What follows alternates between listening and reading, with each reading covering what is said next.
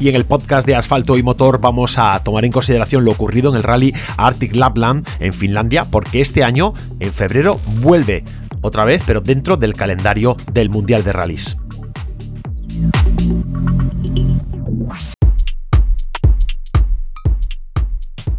El Rally Arctic Lapland se lo adjudicó el finlandés Juho Hanimen con Toyota Yaris World Rally Car.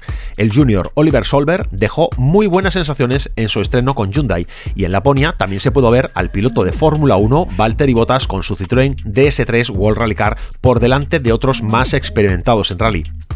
El Arctic Lapland 2021 se celebró los días 15 y 16 de enero en las inmediaciones de Rovaniemi y es una muestra de lo que puede dar de sí la cita dentro del Mundial de Rallys en el Círculo Polar Ártico el próximo febrero. La prueba estaba configurada en dos etapas de cinco tramos cada una, todas de nieve y hielo, pero la meteorología obligó a suspender dos tramos el primer día y uno el segundo. De principio a fin, el Arctic Lapland fue dominado por el ganador del evento, el finlandés Juho Hanimen, que desde 2006 no participaba en la prueba tiene en su palmarés el extinto Campeonato Intercontinental del Rally del 2010, el Campeonato Mundial de Rally en la categoría S2000 de 2011 y el Campeonato Europeo de Rally de 2012, todos con un Skoda Fabia S2000. Durante la etapa del viernes, Juho Hanimen se adjudicó los cuatro tramos cronometrados disputados, acumulando una ventaja de 52.1 segundos sobre su inmediato perseguidor, el también finlandés Temu Asuma, con un Skoda Fabia Rally 2 Evo. Por detrás, a más de un minuto, se los juniors de Hyundai, el noruego Ole Christian Baby y el sueco Oliver Solberg.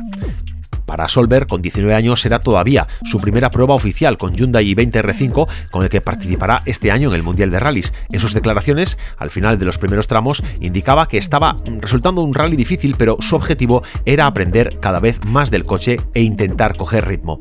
El segundo día arrancaba para Solberg igual que acababa el primero. En el tramo se situaba segundo a 29 segundos tras Hanimen y acumulaba ya dos minutos en la general, pero algo había cambiado. Pese a esta brecha de casi medio minuto en el tramo, era el segundo mejor piloto de la especial y tras la meta declaraba que cada vez estaba más metido en la carrera y que se sentía muy bien con el Hyundai.